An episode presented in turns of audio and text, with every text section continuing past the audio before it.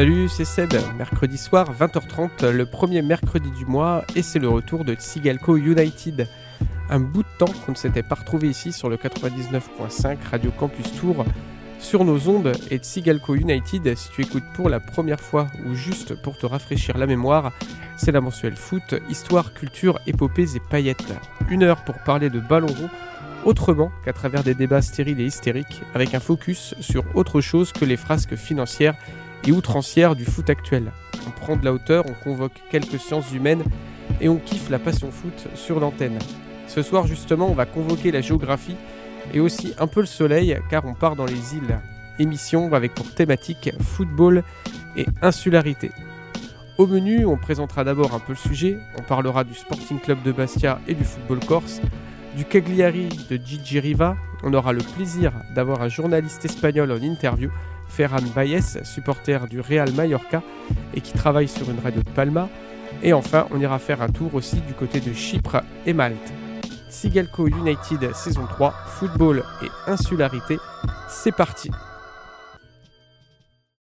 Quand il s'agit d'insularité, le monde ne manque pas d'îlots, d'archipels et de langues de terre bercés par les flots.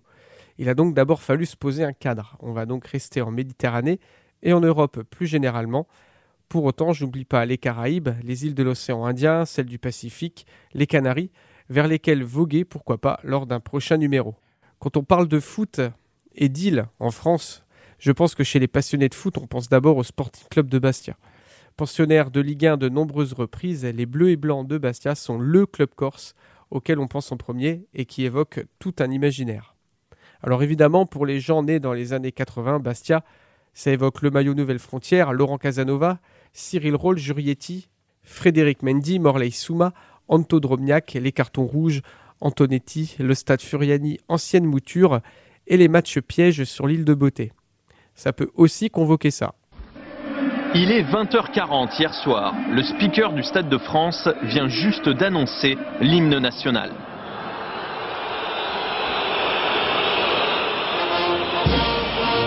Dans les tribunes, les chants côtoient les sifflets tout au long de la Marseillaise, notamment du côté des supporters de Bastia. Jacques Chirac met quelques instants à comprendre. Ça siffle, je m'en vais, annonce-t-il au président de la fédération. Dans la tribune officielle, c'est la confusion. Le président décide d'interrompre le protocole, demande le renvoi des équipes au vestiaire. Jacques Chirac exige également des excuses immédiates de la fédération. La Fédération française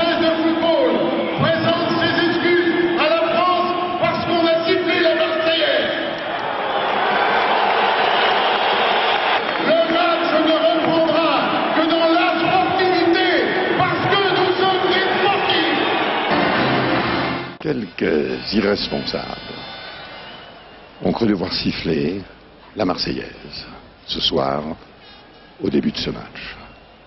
C'est inadmissible et inacceptable. Je ne tolérerai pas et je n'accepterai pas que soit portée atteinte aux valeurs essentielles de la République et à ceux qui les expriment. Jacques Chirac refuse de saluer les joueurs avant le début du match qui se déroule dans une ambiance étrange. Si, si cet incident a eu lieu, c'est parce que l'État français montre, montre du doigt sans cesse le peuple corse. Parce que de suite, c'était les Corses, c'est bon, non, on venir faire l'État, le président il s'en va. Ah ben qu'il s'en aille, et puis c'est tout. Ouais. S'il veut pas marcher, aille, hein. Et oui, Bastia a déchaîné les passions, toutes les passions, positives ou comme on vient de l'écouter, plus dangereuses, voire disons carrément polémiques. Alors pour prendre de la hauteur, j'ai préparé cette émission en lisant le très copieux ouvrage La Corse et son football de Didier Ray, sorti en 2003 chez Albania. Le football corse ne se limite pas à Bastia, puisque l'AC Ajaccio et le Gazélec d'Ajaccio ont aussi connu l'élite et plus généralement une certaine popularité sur l'île. Bastia est cependant le berceau du foot corse. C'est dans la préfecture de Haute-Corse qu'est fondé le premier club de l'île en 1905, le Sporting Club de Bastia. Sporting, un mot anglais, qui renvoie donc à des origines ou du moins à un modèle britannique, et c'est un Suisse nommé Ruesch qui fonde le club. Alors on sait de ce monsieur Ruesch qu'il était assistant d'allemand au lycée de Bastia et qu'il avait séjourné avant à Barcelone. On ne peut pas s'empêcher de penser qu'à Barcelone, il a peut-être été inspiré par le FC Barcelone, créé lui aussi par un citoyen suisse, Johann Gamper, à peu près dans les mêmes années. L'origine du club est assez typique de nombreux clubs de villes portuaires d'alors, fondés par des citoyens suisses souvent liés à l'enseignement supérieur ou au milieu des affaires. Le Genoa FC à Gênes ou l'Olympique de Marseille furent des clubs fondés ou hérités de clubs créés par des Suisses. On se situe dans la tradition du retour en force dans l'enseignement et dans les pratiques sociales du sport, comme pratique positive pour l'hygiène, mais aussi le climat social, voire les bonnes mœurs, en cette fin de 19e, début 20e. La Corse, au début du XXe siècle, c'est une île en proie, comme les îles espagnoles de Minorque et Majorque ou à l'île de Sicile, à une forte émigration. C'était un territoire très rural, périphérique, où beaucoup de garçons préféraient tenter leur chance à Marseille et en métropole plutôt que rester sur l'île. Le foot arrive donc en Corse avec un tout petit peu de retard et les sources sont assez contradictoires sur les dates de fondation des clubs entre Bastia et Ajaccio. C'est aussi de bonne guerre, on arrange les dates pour s'octroyer la primeur de la création d'un club en fonction des rivalités. Le football corse, comme partout ailleurs, était d'abord un foot de portée régionale, avant que des championnats de France ne soient créés. Bastia affrontait l'AC Ajaccio, Corté ou Porto Vecchio avant-guerre, dans un championnat de Corse. Deux faits notables pour l'avant-guerre en Corse. Si le foot démarre timidement, donc vers 1905-1906, on a déjà une quarantaine de clubs créés en 1914. C'est donc une vraie passion et une ascension fulgurante du football sur l'île de Beauté. Autre chose, la ligne de chemin de fer de Bastia à Ajaccio a été un axe de développement du foot, puisque ce sont dans les villes situées le long de cet axe hyper important d'un point de vue économique que se sont créés les premiers et les plus importants clubs de foot d'alors. Le Sporting Club Bastia, Corté, Ajaccio et le club de Biguglia, un petit village sur la ligne de chemin de fer. Enfin, dernière particularité du football corse, la quasi-absence de patronage catholique. Le clergé catholique corse n'ayant pas saisi l'importance du foot, au moment des lois de séparation des églises et de l'État, début 20e, les patronages catholiques investirent le foot, beaucoup moins en Corse, où on a des clubs qu'on pourrait qualifier de laïcs, ce qui n'est pas le cas en métropole, où comme vous le savez peut-être, un certain nombre de clubs ont été créés par des patronages catholiques et le plus célèbre d'entre eux, c'est l'Association de la jeunesse auxerroise, la JOCR, le club à la Croix de Malte. On va faire un bond dans le temps, déjà dans les années 30, époque où les clubs corses disputèrent les premiers matchs contre des équipes continentales françaises et européennes. Un cas particulier, celui de l'Olympique de Marseille, club relativement proche par voie maritime, et parce que l'OM est dès les années 30 cité dans la presse corse comme un club très apprécié des insulaires, du fait de la diaspora des Corses à Marseille.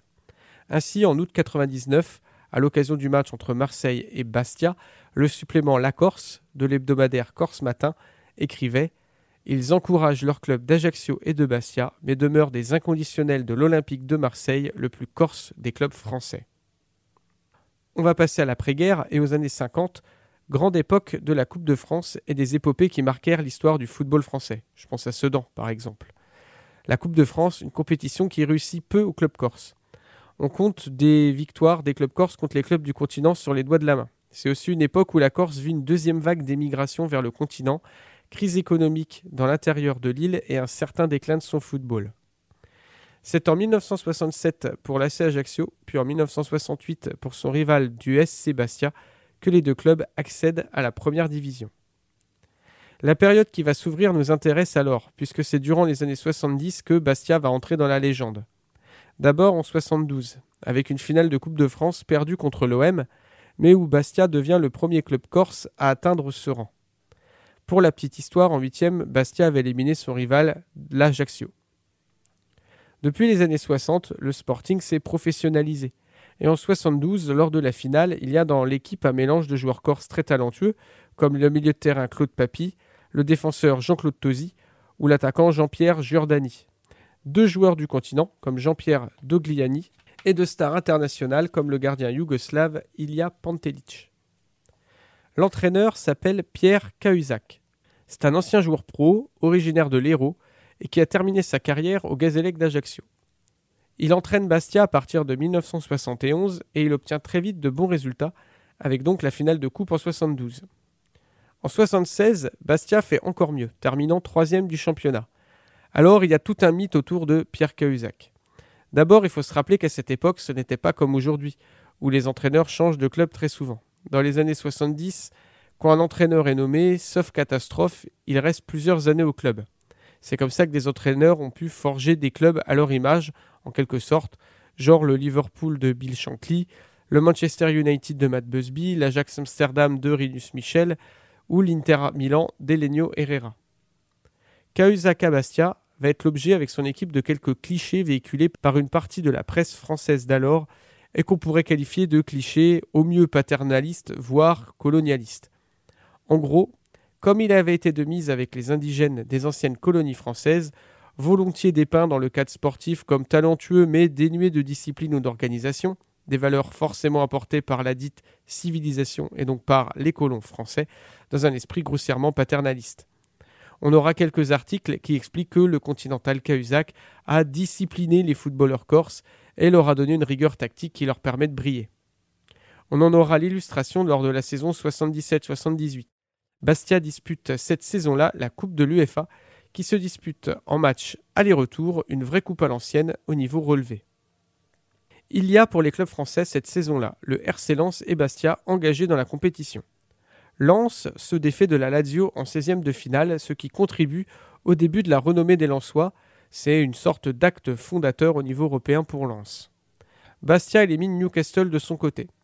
C'est l'exploit des Lensois qui retient l'attention de la presse à ce moment précis de la compétition. C'est au tour suivant que Bastia écrit sa légende ainsi que celle du foot français.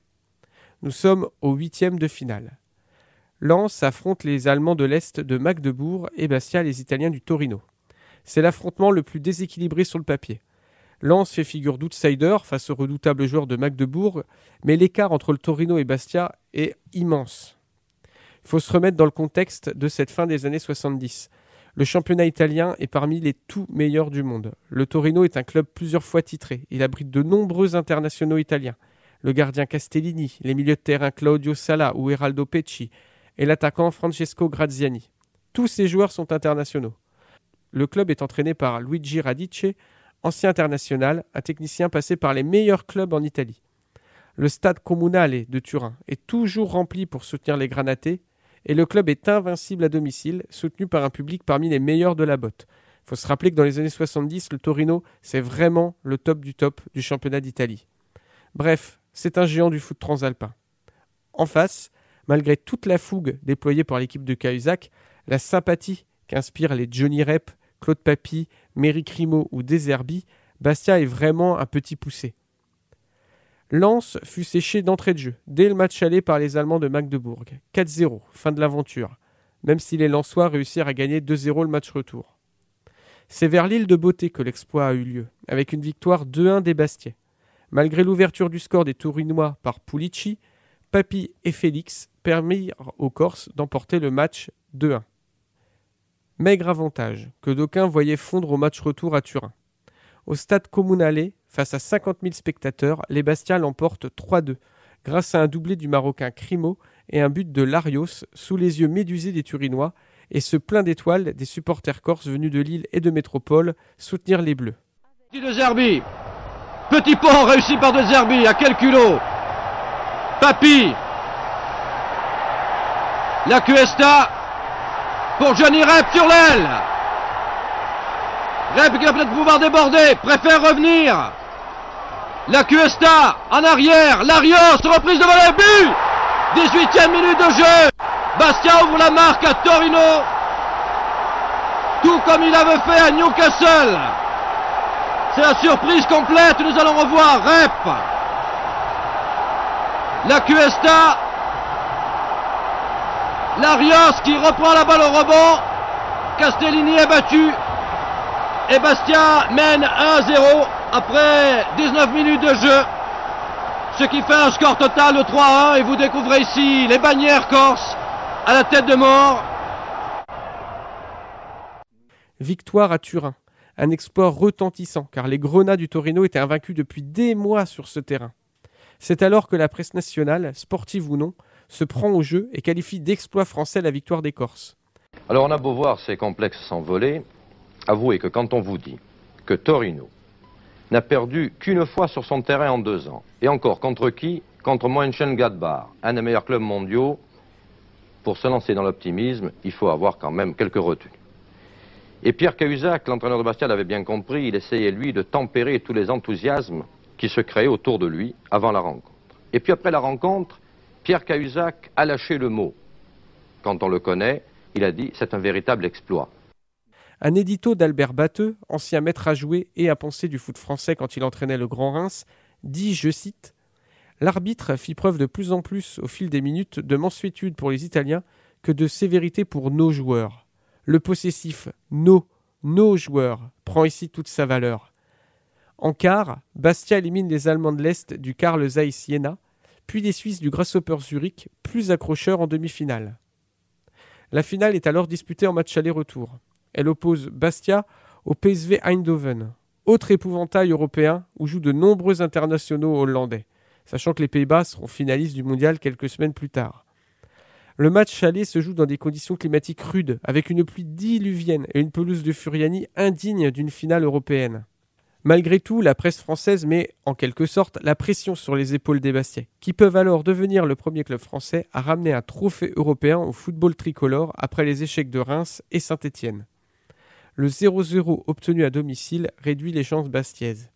Malgré la confiance, victoire 4-0 à Saint-Etienne, victoire 3-2 contre le PSG avant la finale retour, Bastia est vaincu 0-3 par les Hollandais et perd en finale.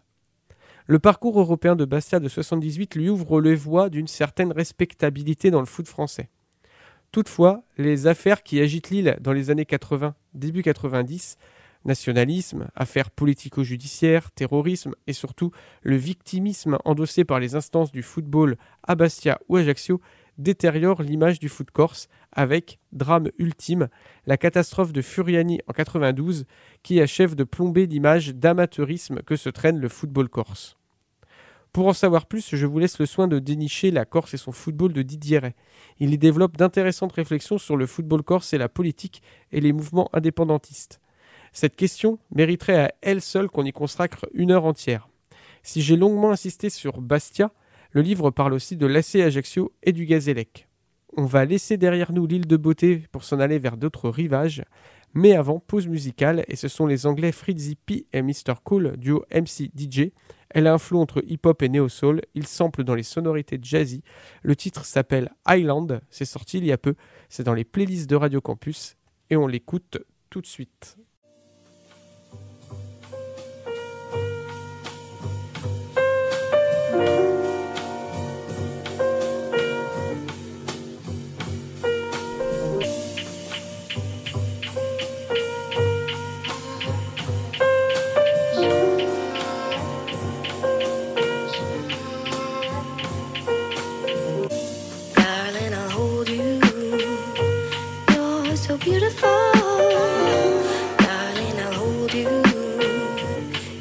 so beautiful. Darling, I'll hold you. You're so beautiful. Darling, I'll hold you. You're so beautiful. I can tell what has been changing. Maybe all this time in bed in silence. Sleeping from a lover to an island. Up there and I quote, you had no time or room for passion said could bring down into depression. I had a vision of cool. We popped a soda in a dream pool, uncovered my breast. You took my hand so I could feel good. The love in our chest was pounding louder than the street roar. Sounds of your breath that made me sink into the deep shore. Don't penalize me for being extra hard. This statue of a victim is something I despise before. I used to be stressed with bold anxiety. Now I want to surpass myself and jump and see. I made it to the clouds up there, I stood. I think I should go down, now I hit too good. Wish I could take you on and follow me, you gave in too soon. I feel like somewhere your vitality has died in the womb. Darling, I'll hold you. You're so beautiful. Darling, I'll hold you.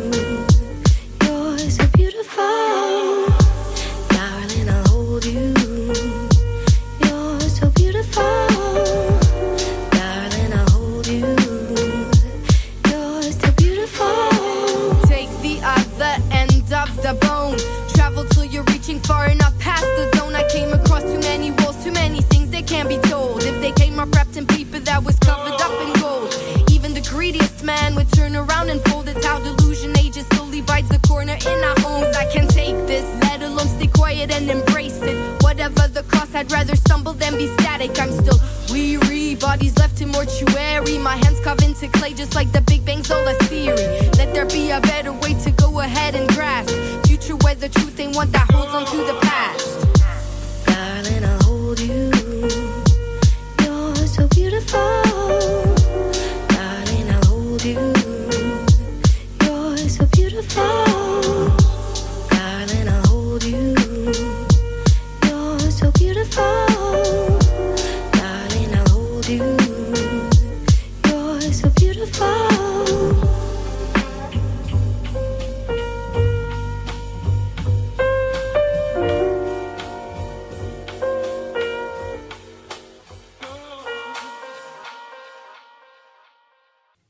On se retrouve sur Radio Campus Tour, c'est Sigalco United, le rendez-vous mensuel foot, histoire, culture, épopées et paillettes. Ce mois-ci, on fait un tour des îles en ballon rond. On est plutôt en Méditerranée et dans la première partie de l'émission, on a longuement parlé du football corse et plus particulièrement Bastia, avec en appui l'ouvrage La Corse et son football de Didier Ray. Deuxième partie maintenant, et on va du côté des îles Baléares sur la plus grande île, Majorque. L'Espagne possède deux archipels, les Canaries dans l'Atlantique et les Baléares en Méditerranée, qui ont tous euh, quelques clubs au niveau professionnel et qui suscitent de la passion. Tenerife, Loudé Las Palmas aux Canaries et le Real Mallorca sont des pensionnaires habituels, ou du moins ils l'ont été, de la première division espagnole. De ces trois clubs, le Real Mallorca tient la dragée haute avec une Coupe d'Espagne, une Super Coupe d'Espagne et même une finale européenne à son actif. Alors avant de laisser la parole à Ferran Baez, journaliste originaire de Palma, supporter du Real Mallorca et animateur radio, rappelez que quand on parle de finale européenne pour le Real Mallorca, il s'agit d'une compétition qui n'existe plus aujourd'hui. En 99, le Real Mallorca affronte à Birmingham au Villa Park la Lazio de Rome pour la dernière édition de la Coupe d'Europe des vainqueurs de coupe. Une compétition importante dans le foot européen puisque classée C2, c'est-à-dire deuxième dans l'ordre des compétitions européennes alors. Elle opposait sous forme de match aller-retour les clubs vainqueurs des coupes nationales. Une formule séduisante mais malheureusement devenue caduque au fur et à mesure que les clubs se sont mis à privilégier les accès à la Ligue des Champions et à la Coupe UEFA. Mallorca, club insulaire, a donc disputé la dernière finale de la Coupe des Coupes pour ce qui rajoute au romantisme de l'histoire. Pour nous parler du club et de ce qu'il représente pour les locaux et aussi pour le foot espagnol, je laisse la parole à Ferran Valles, journaliste que j'ai interviewé il y a quelques jours. Hola Ferran, gracias por tu presencia en el programa y en Radio Campus Tour. Ferran, comment est née ta passion pour le Real Club Deportivo Mallorca et comment s'exprime-t-elle Je crois que tu es abonné au stade. Con un abono al estadio, creo. Hola Sebastián, ¿qué tal? Muy buenas, saludos desde la isla de Mallorca. Contento de participar en tu programa y de poderte responder em, algunas preguntas sobre el fútbol, el fútbol insular. Y en mi caso, pues la afición por el Real Club Deportivo Mallorca, que es mi equipo, eh, como es el, equipo de, muchísima gente aquí en Mallorca eh, estamos ahora mismo en la primera división del fútbol de España, bastante bien clasificados en este momento, en el número 8, tan solo a tres puntos de jugar competiciones europeas y bastante lejos del descenso, que era en principio el, el objetivo a salvar, ¿no? Bonjour depuis l'île de Majorque, content de participer à l'émission et de répondre à quelques questions sur le foot insulaire. Il s'agit dans mon cas de mon amour pour le Real Mallorca, mon équipe de cœur, l'équipe de beaucoup de gens ici à Majorque. Nous sommes en première division espagnole, plutôt bien classés en ce moment, huitième au moment de cette interview, à seulement trois points des places européennes, assez loin de la zone de relégation. Au début de saison, l'objectif était le maintien. Pour le moment, ça se passe bien. Nous sommes plus près de jouer la Conference League plutôt que de descendre. Donc pour le moment, c'est vraiment très bien. Quant à comment est née ma passion pour le Real Mallorca, je peux te dire que ça vient de quand tu es enfant. Quand tu vois les gens autour de toi être déjà pour une équipe. Ça aurait été plus facile d'être pour Barcelone ou le Real Madrid, mais chez moi, mon père était pour le Real Mallorca et il m'a transmis sa passion. La couleur rouge du maillot m'a beaucoup plu. Le maillot rouge, le short et les chaussettes noires, ça me paraissait être de super couleurs. Ces couleurs ont commencé à me plaire quand j'avais 8-10 ans. Ce qu'il s'est passé, c'est qu'à la fin des années 80, Mallorca a obtenu sa promotion en première division. Et je me souviens que la fête qui suivit cette montée à la maison m'a marqué. J'écoutais le match à la radio. Mallorca jouait à l'extérieur contre l'Espagnol de Barcelone. C'était le dernier match des barrages pour la montée en première division. Mallorca a gagné. Nous étions à la maison où je vivais enfant et mon père m'a pris dans ses bras très fort, si fort qu'il m'a mis presque KO. C'était une accolade très très forte. Enfin, mon fils, nous sommes là où nous méritons de jouer. Cette accolade m'a marqué. Ça m'a donné aussi beaucoup de joie et de force. Ça m'a impressionné. Je crois que cette accolade est l'acte fondateur de mon amour pour le Real Mallorca. Aujourd'hui, cette passion se manifeste en allant au match, en soutenant l'équipe dans les tribunes populaires, en essayant de pousser l'équipe sans arrêt et surtout, je dirais, avec la tête et avec respect, parce que j'ai toujours pensé qu'il ne faut jamais mélanger supporterisme avec fanatisme et intolérance. Supporter positivement, ça peut se faire avec du respect pour ton équipe et l'équipe adverse, avec de la ferveur aussi. C'est comme ça que je manifeste mon amour pour l'équipe. Chanter, crier et tenter de pousser le reste du stade, qui n'est pas toujours aussi chaud, mais qui en nous écoutant durant 30 minutes, et surtout si le résultat sur le terrain est bon, finit par nous suivre, et alors là, ce sont les meilleurs moments. Quand ton équipe obtient un bon résultat et que tout le stade chante avec toi, c'est ce qui me plaît le plus. En la actualidad se manifiesta mi pasión por el Real Club Deportivo Mallorca, pues asistiendo efectivamente al, al estadio, eh, animando, participando de la grada de animación, eh, tratando de, de, alentar al equipo en todo momento, animando sin, sin parar y también animando, diría yo, con, con cabeza y con, y con respeto, porque siempre he pensado que no hay que mezclar animación con, con fanatismo ni, ni, con intolerancia, sino animación puede ser muy en positivo, puede ser eh, con bastante respeto para tu equipo, para el equipo contrario, pero incondicional y con fervor y con mucho calor, ¿verdad? Entonces eso es para mí eh, manifestar el, amor por, por mi equipo, eh, cantar, gritar y, y, tratar de contagiar al resto de, de partes del estadio que quizás no son tan calientes, pero que una vez están escuchando la, la grada de animación, pues media hora, eh, una hora seguida cantando, pues el estadio, sobre todo si el resultado acompaña, se termina por contagiar y esos son los mejores momentos de, del partido, cuando tu equipo eh, está obteniendo un buen resultado y además se ha contagiado el resto del estadio que, que está cantando y animando con, contigo y eso me parece muy, muy bonito. El Mallorca tiene algo particular en su propio nombre, se llama con el nombre de la isla y no de la ciudad donde está. Es algo particular para la identidad del club. Le Real Mallorca a quelque chose de spécial, rien que dans son nom. Il porte le nom de l'île tout entière et non de la ville où il joue, Palma. C'est quelque chose de particulier pour l'identité du club? Que es que el Mallorca es el único equipo profesional de, de, de la isla de Mallorca Eh, ahora mismo en Ibiza hay un equipo que está en segunda, eh, que esto también nos, no, nos, da alegría por ser un equipo de las, de las Baleares y porque tenemos una relación sana, diría yo, con, con el Ibiza. Pero dentro de, de, Mallorca es el único equipo que hay y que ha habido profesional en toda la historia del fútbol de Mallorca. Eh, Le Real Mallorca est le seul club professionnel de l'île de Majorque. En ce moment, il y a un club professionnel à Ibiza. Ils sont en deuxième division. Ça nous fait plaisir aussi car c'est une équipe des îles Baléares et nous avons une relation, je dirais, saine avec le club d'Ibiza. Mais dans l'histoire, le Real Mallorca est le seul club de Majorque à être et avoir été professionnel. C'est aussi le seul club avec des titres nationaux comme la Supercoupe d'Espagne, la Coupe du Roi, différentes places de finalistes et une finale européenne. C'est le seul club professionnel, le plus grand. Aussi, pour moi, c'est normal que le club s'appelle Mallorca. Il représente toute l'île. Il y a des clubs de supporters dans quasiment tous les villages de l'île. Ça serait difficile de dire la moyenne de spectateurs à chaque match, mais 18 000, 20 000 spectateurs ont l'habitude de venir à Sonmoch. C'est tout un débat, mais Mallorca est l'équipe la plus populaire de l'île. C'est le club avec le plus de supporters, avec le plus grand nombre de saisons disputées dans l'élite et le plus de titres sur l'île. Du coup, ça me paraît normal de les supporter. C'est le club le plus grand ici. Con más socios, el equipo con más temporadas en primera y con más títulos.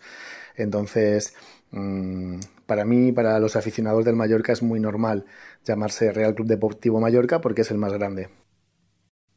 ¿Cuál es la relación entre el Mallorca y la población de la isla? Aunque en España sabemos el peso de los dos gigantes, Real Madrid y Barça, uh, es algo importante, sobre todo en el número de sus socios y peñas en la isla?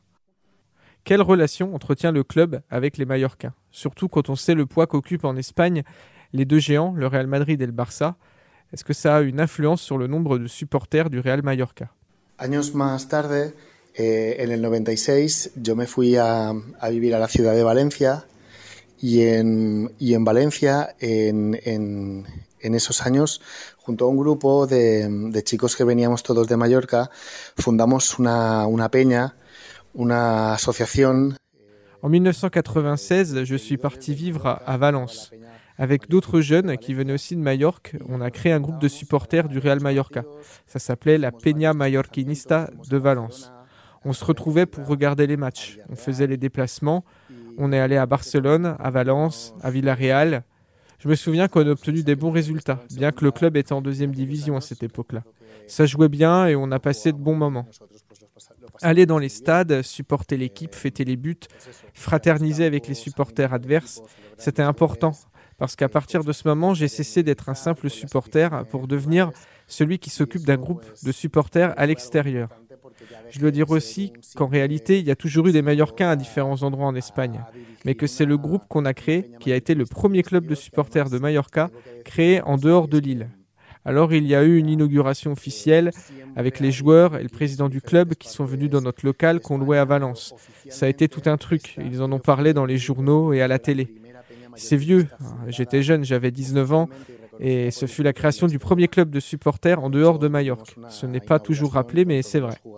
el presidente que vinieron a, al casal en el que estábamos en Valencia y, y, bueno, fue todo un acontecimiento, salió en periódicos, salió en la tele, eh, es muy antiguo, yo era muy joven, tendría, pues no, tendría 19 años, sí, tenía 19 años y fue pues esto, fue la fundación de la primera peña mallorquinista fuera de, Mallorca, o sea que bueno, pues ahí dejo el dato que no ha sido nunca muy, muy reconocido, pero es la realidad. Por fin, hay un sentido particular representar a un equipo insular a través de la visión que tienen los clubes de la península o, por ejemplo, con otros clubes insulares, y pienso en los clubes de Canarias. Enfin, est-ce qu'il y a quelque chose de particulier à représenter une équipe insulaire peut-être à travers la vision qu'ont les autres clubs de la péninsule, ou même les autres clubs insulaires, et je pense là au club des îles Canaries. Y en cuanto a lo de ser un equipo de una isla, sí, eh, tiene que ser raro para los aficionados de otros equipos ir a jugar a un lugar al que no puedes llegar por tierra.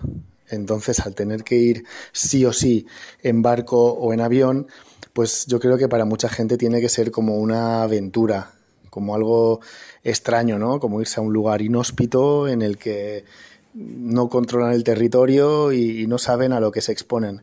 Y esto a mí me gusta que sea así, me gusta que sea así porque pese a que el carácter nuestro, pues yo diría que es amable, que no es una, una sociedad la mallorquina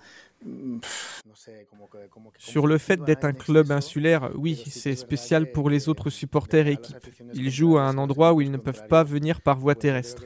Ils doivent venir en bateau ou en avion. Pour pas mal de gens, ça doit être comme une sorte d'aventure, quelque chose d'étrange, comme s'ils arrivaient dans un lieu inhospitalier où ils ne maîtrisent pas le territoire et où ils ne savent pas à quoi s'attendre. Ça, ça me plaît. Ça me plaît que ça soit comme ça, parce que notre caractère à nous, Mallorcains, je dirais que nous sommes plutôt aimables. La société mallorquine, comment dire, nous ne sommes pas une société conflictuelle. Alors c'est vrai que par rapport aux équipes adverses, on a comme un avantage rien qu'avec leur déplacement. Ils arrivent à moitié fatigués, ils descendent du bateau. Il y a des gens qui ont pris le bateau pour la première fois de leur vie. Ils débarquent de la péninsule avec le mal de mer, et ça, je crois que ça, ça nous bénéficie. Bon, et nous sommes une île, un territoire un peu isolé. C'est difficile pour les autres, ça nous donne un avantage. Mais dans le même temps, ça nous isole. On n'a pas tant de contact que ça avec les supporters des autres îles. Comme je le disais avant, Ibiza est en deuxième division. Nous n'avons pas de mauvaise relation avec eux, mais il y a aussi un peu d'indifférence. Cette indifférence, je crois que c'est ce qu'il se passe avec le reste des autres îles. Les Canaries sont très loin des Baléares. Je n'ai pas plus d'empathie que ça pour les Canaries. Et je vois leurs équipes avec une certaine indifférence. Je pense que ça fait partie du caractère mallorquin, parfois un peu indolent, comme si tout lui était égal. Il s'en fiche un peu de tout, y compris des autres îles. Il faut avoir en tête qu'une île, c'est comme un petit monde. Majorque, c'est un petit monde, où les villes sont vues comme des capitales, où tout est vu à travers le prisme de l'île. Les gens veulent consommer les produits de l'île plus que de l'extérieur. Je pense surtout à la nourriture, mais aussi au paysage, aux fêtes, au folklore. En réalité, tout ce qui vient de l'extérieur nous paraît un peu étrange, comme le monde extérieur. Ici, c'est assez endogamique, si je peux le dire comme ça. Ça fait partie de notre caractère, l'indolence, et préférer le local à ce qui vient de l'extérieur. Eh, todo pasa por la isla, la gente quiere las cosas de la isla antes que las cosas de fuera, me refiero a los alimentos, a los paisajes, a, las celebraciones, al folclore. Y en realidad todo lo que viene de fuera pues nos parece un poco extraño, como, como el mundo exterior, ¿no? Porque aquí es, es, es como un poco endogámico, diría. Entonces forma un, parte, forma un poco parte de nuestro carácter también el, ser así medio indolente y, y bueno, eh, preferir lo, lo autóctono y lo local a lo exterior.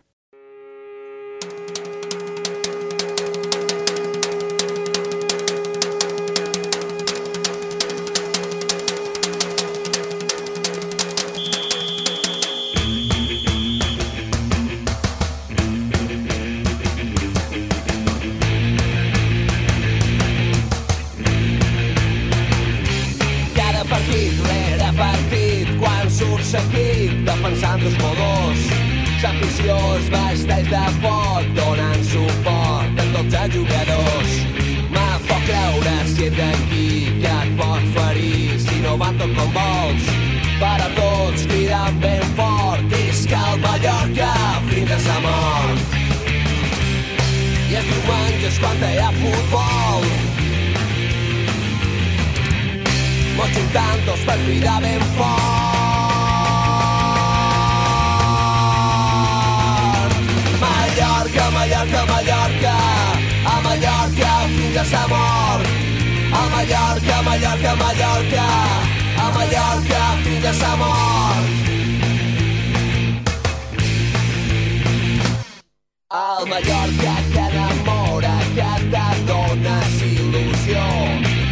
Sentir-te part d'un poble, d'una història i d'uns colors.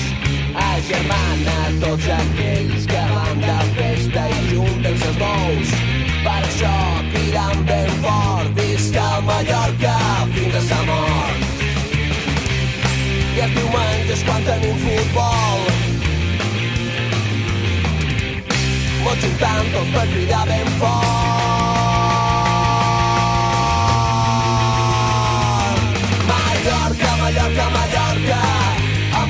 Mallorca fins a sa mort. Mallorca, Mallorca, Mallorca, a Mallorca fins a sa mort. Mallorca, Mallorca, Mallorca, que, que, Mallorca fins a sa mort. A Mallorca, Mallorca, Mallorca, a Mallorca fins a sa mort.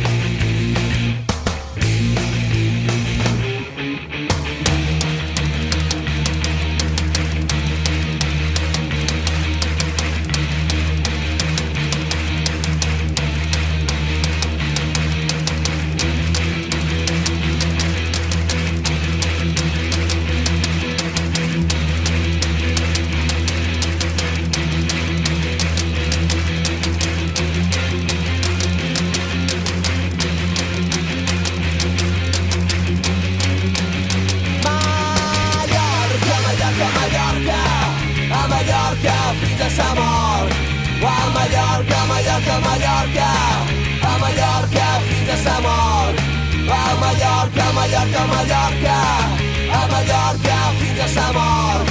A Mallorca, Mallorca, Mallorca, a Mallorca fins a sa mort.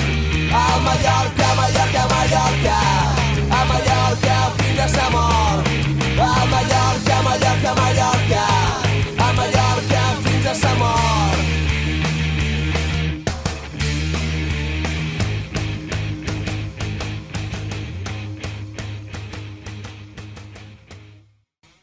Et on se retrouve sur Radio Campus Tour 99.5. C'est Sigalco United, le mensuel de foot, histoire, culture, épopées et paillettes.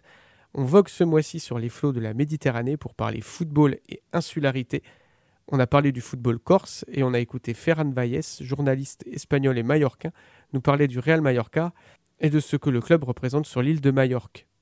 Bastia, Mallorca, c'est très sympa, mais aucun de ces clubs n'a remporté le championnat national dans lequel ils jouent, malheureusement. Alors on va parler d'un club insulaire qui a réussi cet exploit en devenant champion d'Italie. Ce club, c'est Cagliari. Direction la Sardaigne, les années 70 et le calcio. L'Italie du football et des îles, c'est la Sardaigne, avec Cagliari donc, et la Sicile, avec trois clubs pro ayant joué en Serie A, Palerme, Catane et Messine. Trois clubs pour la Sicile, mais aucun titre. Un club pour la Sardaigne et le titre au bout. On va parler de l'exploit de Cagliari Calcio.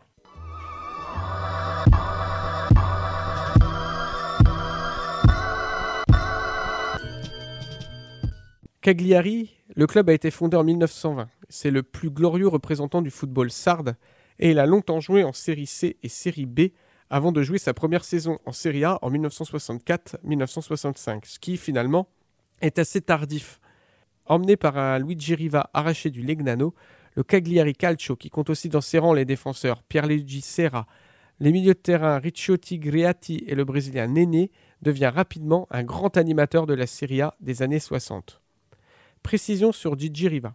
L'attaquant italien n'est pas sarde, il est originaire du nord de l'Italie et il jouait jusqu'alors à Legnano dans les divisions inférieures italiennes. Cagliari l'arrache de là, c'est surtout que l'attaquant était pisté par la Juventus de Turin et les dirigeants de Cagliari ont donc dû se montrer très convaincants pour s'attacher les services de Gigi Riva. C'est lors de la saison 69-70, alors que de nombreux joueurs de Cagliari Calcio sont devenus internationaux, comme le gardien Albertossi, le défenseur Cera, Gigi Riva et les attaquants Domenghini et Boninsegna notamment, que le club entraîné par Manlio Scopigno devient champion d'Italie. Cette année-là, Gigi Riva marque 21 buts en championnat, ce qui permet à Cagliari d'être la deuxième attaque du championnat avec 42 buts. Surtout, avec 11 buts encaissés seulement et une différence de plus 31, Cagliari établit un nouveau record pour un championnat italien à ses équipes. Pour la première et unique fois, un club insulaire a remporté le championnat d'Italie de football. Un exploit retentissant quand on sait ce que représente en Italie la fracture nord-sud, une fracture socio-économique, mais qui existe aussi en football. Par exemple, dans le championnat d'Italie, Naples fait figure d'exception avec ses titres fin des années 80 quand il y avait Diego Maradona. Les joueurs napolitains furent champions au nez et à la barbe des gens du Nord habituels, Juve, Inter, Milan AC et même Bologne, le Torino ou Vérone. Lors du Mondial 70, où l'Italie s'est inclinée en finale contre le Brésil 4-1, quelques joueurs de Cagliari se sont illustrés, notamment Domenghini et Gigi Riva, titulaires dans cette sélection italienne. Après une longue période de déclin, de la fin des années 70 au début des années 90, le Cagliari Calcio a retrouvé de sa superbe au milieu des années 90. Fort du recrutement de joueurs comme le belgo-brésilien Luis Serton Oliveira, du solide attaquant panaméen Jorge Deli Valdés ainsi que de joueurs italiens comme Francesco Moriero ou Aldo Firicano, Cagliari a retrouvé l'Europe lors de la saison 93-94. Cette saison-là, les Sardes ont atteint la demi-finale de la Coupe UEFA, éliminés par l'Inter Milan, futur vainqueur de la compétition. Depuis, Cagliari a connu quelques saisons en Série B, avant de retrouver la Serie A, où il évolue depuis 2004 et fait l'ascenseur régulièrement avec la Série B. Le club de Cagliari est très estimé en Italie et c'est une véritable fierté pour les amoureux du football en Sardaigne, de par son passé glorieux et aussi parce qu'on associe très souvent le club à l'attaquant Gigi Riva, qui fut l'un des plus grands joueurs du football italien. C'est la bonne recette du football romantique.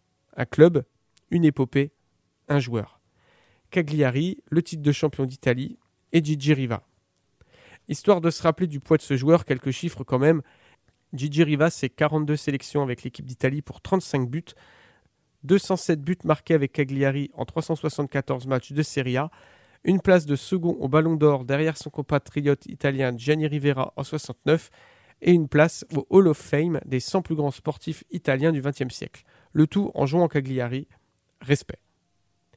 Plus récemment, on a eu au début des années 2000 jusque dans les années 2010 quelques bonnes saisons des Roses de Palerme en Serie A avec des qualifs européennes à la clé. On a eu l'équipe emmenée par Luca Toni, Eugenio Corini et Fabio Grosso, puis la génération Amori Micoli, et enfin la génération Dybala Cavani. Malheureusement pour les Siciliens, l'instabilité du club due à son fantasque président, Zamparini, a précipité les Palermitains vers l'amateurisme et ils reviennent juste en Série B pour remettre la Sicile sur la carte du football transalpin. On va changer d'île et partir vers une île peut-être moins connue quand on parle de football, c'est Chypre.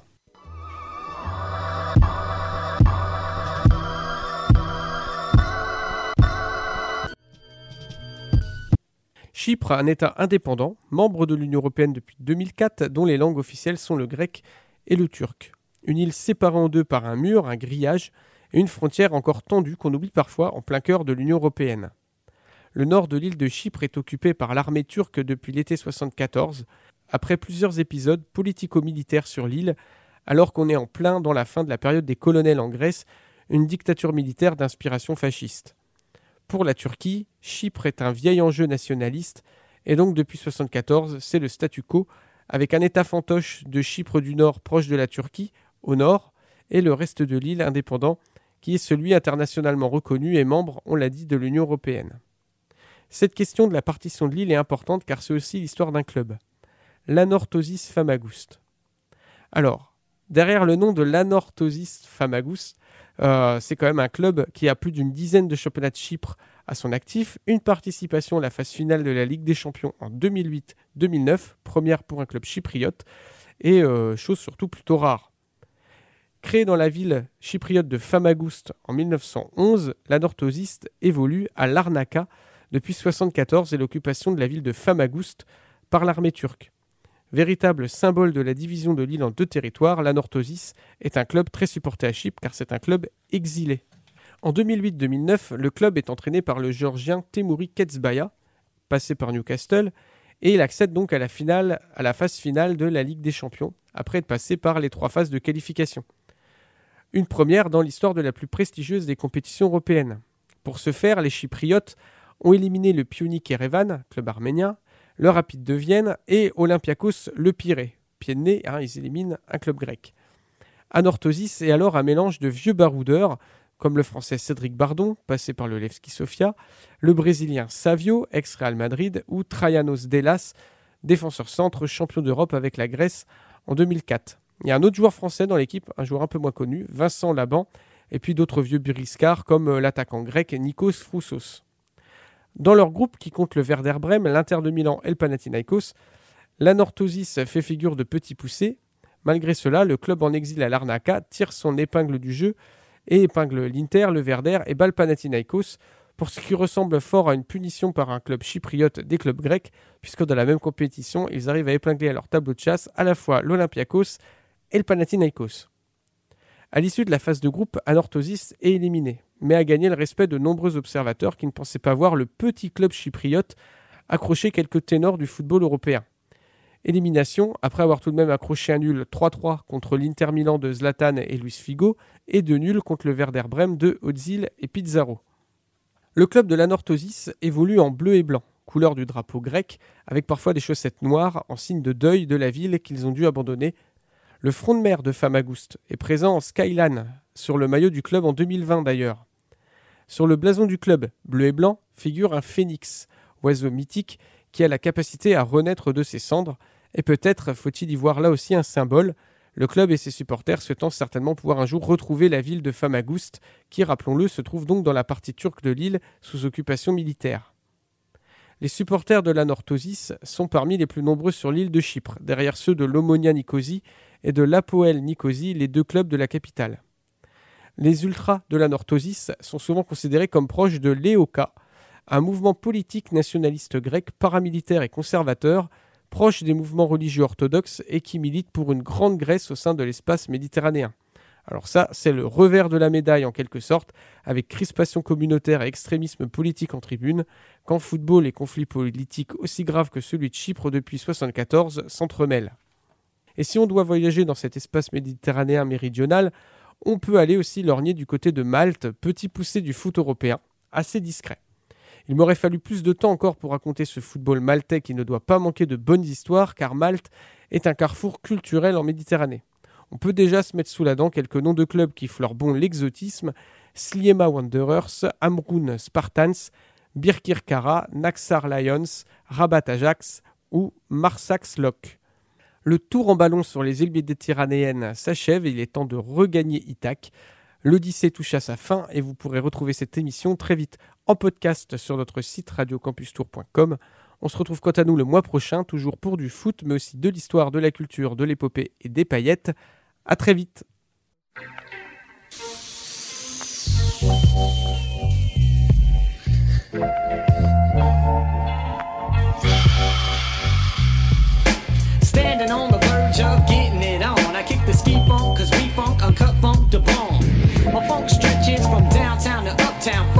SKW getting it up for the downstroke, no joke. I beat the funk from E-Town to Hollywood Squares, cause it's the SKW funk motor booty affair. I dog MC's atomic when I drop scripts straight out the black hole to Aqua Boogie with the bomb shit.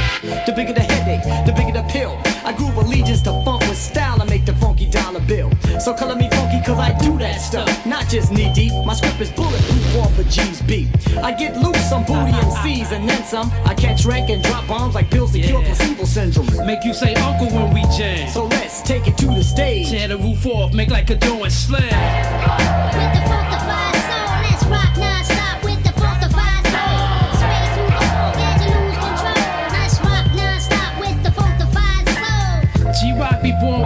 knowledge uncontested. Once manifested, enemies lay a disease, brain affected. The name detected through the microchip. True reality expands to visualize the microphone within the hologram. A million dollar slam or jam to Michael Jordan. Yo, more important, I drop more acts than Lizzie Borden. Tracks is absorbent to my style that flows like black ink from a fountain pen. My weight is mad up like 20 mountain men as I begin. I spark it up like bomb fuses, bust brain cells and drop like Neopalm that Vietnam uses. Lyrical bruises I inflict to get you open, like 9 millimeter caps with infrared of scoping at your melon. I split your dome and flee like a felon as I excel it. This rap monopoly, nobody stopping me. Apostrophe, your mad diesel like the dawn. Script is natural, G-Rock is coming at you, word is born. With the funkified soul, let's rock with